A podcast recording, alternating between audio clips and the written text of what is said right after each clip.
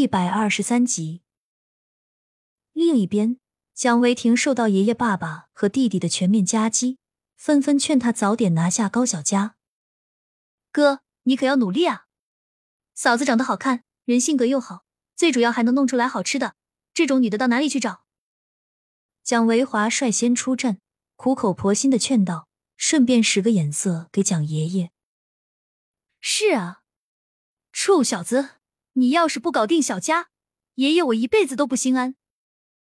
蒋老爷子收到孙子的暗示，也加入到劝解队伍中。看蒋维廷依然无动于衷，只能掐了一下蒋卫国，示意他说说话。那姑娘看着不错，你妈都喜欢，你就上点心吧。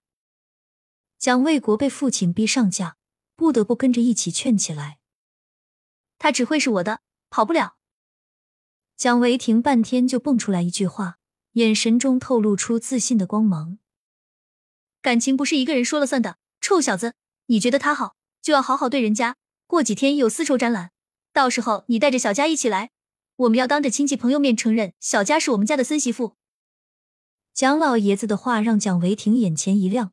觉得这倒是个好机会，就是不知道那个傻姑娘怎么想。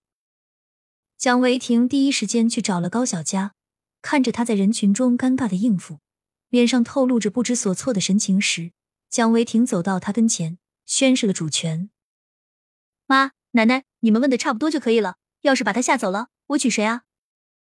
许思敏和蒋奶奶两个人偷笑的把高小佳往蒋维廷怀里一推，然后站在一边看戏。你，你快点放开我！家里人都在，影响不好。蒋维廷没听高小佳的，反而搂得更紧了，最后更是吻了一下额头才放开。看样子抱孙子不远了。是啊，我要当太奶奶了。徐思敏和蒋奶奶两个人窃窃私语的话落到高小佳的耳朵里，羞得她脸通红。一家人约定好后天的时候去看丝绸展览。明天让蒋维婷陪高小佳买点衣服首饰搭配一下。出了蒋家大门，高小佳深深的吸了一口气。刚才在里面的场景都让他差点呼吸不了，感觉反应都迟钝了。你，你以后不能随便亲我，知道吗？高小佳半天就蹦出来一句话，说完又意识到可能有点不对，赶紧闭了嘴。好，我知道亲额头不对。但是爸妈在跟前，我怕你害羞，这样可以吧？高小佳没反应过来，蒋维廷就吻了上来。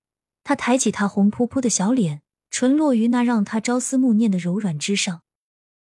慢慢的，蒋维廷俯下身来，一手搂住高小佳柔软的腰肢，闻着身上独属于她的草木香，吻上了她苍白的唇。刚开始是浅浅的、轻轻的，然后是更深入的探索。突如其来的亲吻像暴风雨般的让人措手不及，香精浓滑在缠绕的舌尖摩挲。高小佳脑中一片空白，只是顺从的闭上眼睛，仿佛一切理所当然。他忘了思考，也不想思考，只是本能的回抱住蒋维廷。两个人一直持续了好久好久，直到感觉彼此都印在了对方的心尖上，呼吸都无法进行的时候，才松开了彼此。高小佳缓了很久，才开了口：“你，你，你先说，你先说。”两个人相视一笑，默契在彼此之间环绕。蒋维廷拉住高小佳得手，想着刚才唇间的柔软，低头看了看身边的女孩，低声说道：“我一定不会辜负你，明天我来接你好吗？”高小佳点点头。回到家，嘴角总是不经意间扬起笑容，弄得一家人莫名其妙。第二天，蒋维廷开车等在玉园村门口，有不少村民路过往车窗里面看，直到蒋维廷下了车，那帅气多金的模样吸引了不少村民驻足。你再不过来，我就要被你们村村民吃掉了。蒋维廷的话惊了高小佳一跳。赶紧洗漱完，跟高德贵还有刘慧芬说了一声，就出了门。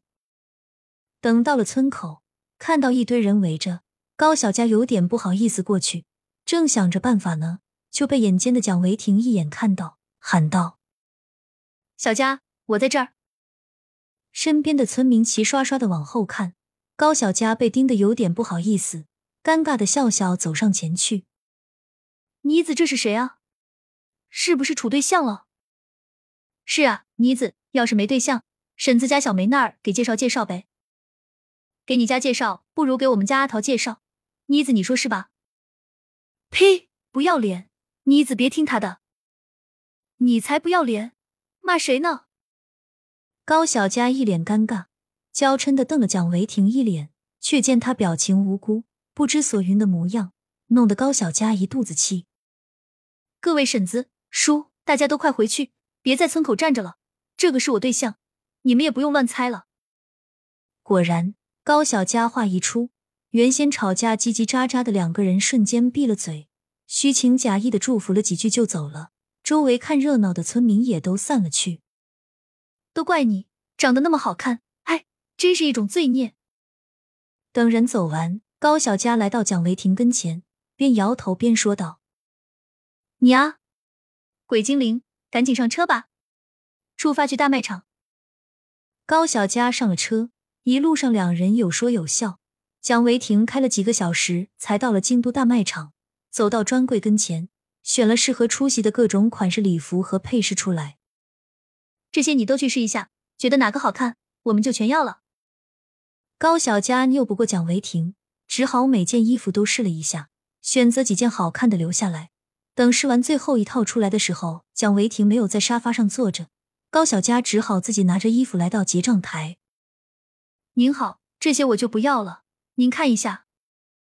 高小佳指了指之前蒋维婷没看中的那些，交给售货员小姐姐。这么多都不要，该不会是只想是不想买吧？正要抱走衣服的售货员突然酸溜溜的刺了高小佳一句：“买不买是我的事，不是怎么知道合不合适？”高小佳心里极度纳闷，这是招谁惹谁了？总能碰到这种瞧不起人的人。行了，小丽，你赶紧拿过去吧。旁边的同事劝了一下售货员小丽，之后看向高小佳，客气的问道：“那您看，您还需要点什么吗？”